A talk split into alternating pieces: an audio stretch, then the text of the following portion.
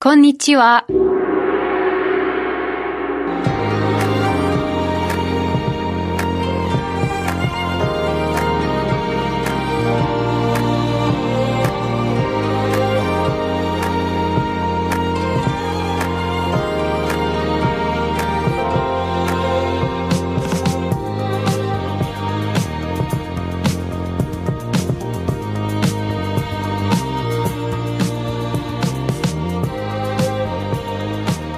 Bom dia, Tóquio! Chegamos ao dia 5 do Contra-Regra nos Jogos. Hoje, para falar sobre uma união entre os países mais conhecidos da Oceania. Fiquei curioso. Estamos falando de. Ah, vocês já sabem de quem nós estamos. Então, até vou pular o nome. Estamos falando da Australásia. Isso mesmo.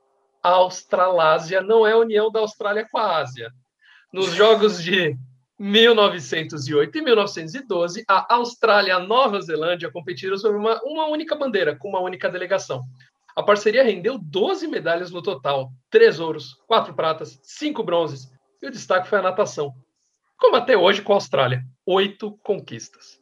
E a Nova Zelândia nunca havia participado dos Jogos e ela estreou justamente sob a bandeira da Australásia. Já a Austrália, junto com a Grécia, a França e a Grã-Bretanha, participou de todas as edições do evento. E depois da Primeira Guerra Mundial, os países decidiram disputar as Olimpíadas separadamente.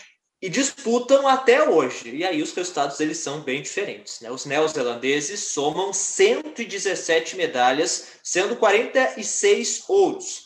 Enquanto os australianos têm só 501 medalhas. É, você não ouviu errado, não. 501 medalhas, o que coloca o país, inclusive, na oitava posição geral do ranking de medalhas de todos os tempos. Isso aí compreende União Soviética e todos os outros, Iugoslávia, todos os países que não são mais países, até a Australásia está lá, viu? Mas a Austrália é destaque desde o início dos Jogos.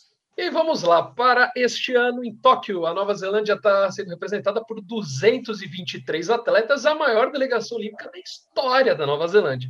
Já a Austrália mandou para o Japão 470 atletas, não chega nem perto dos 630 que eles mandaram em Sydney 2000. Mas mesmo assim, é gente pra caramba.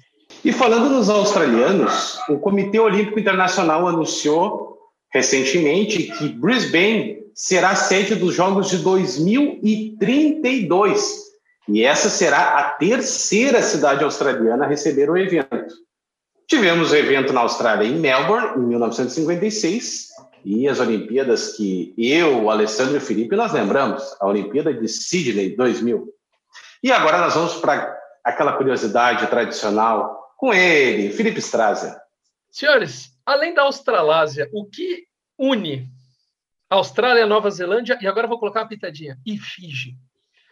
Outra, a pergunta que eu fiz em off para o Alessandro, o João não ouviu. João, quando eu te pergunto Abel, o que, que te lembra Abel?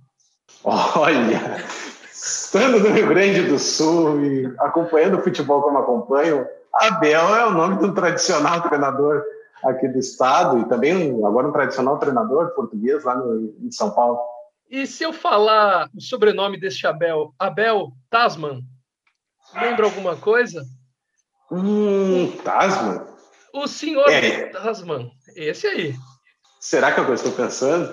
O senhor Tasman, além de ser o primeiro europeu a chegar em Fiji, o senhor Tasman foi o primeiro europeu a descobrir a Nova Zelândia, no caminho para descobrir a Austrália, e descobriu uma ilha que foi chamada de Van Diemen's Land, ou Land, que provavelmente deve ser assim em holandês, mas que depois deu o nome de Tasmânia. Isso mesmo.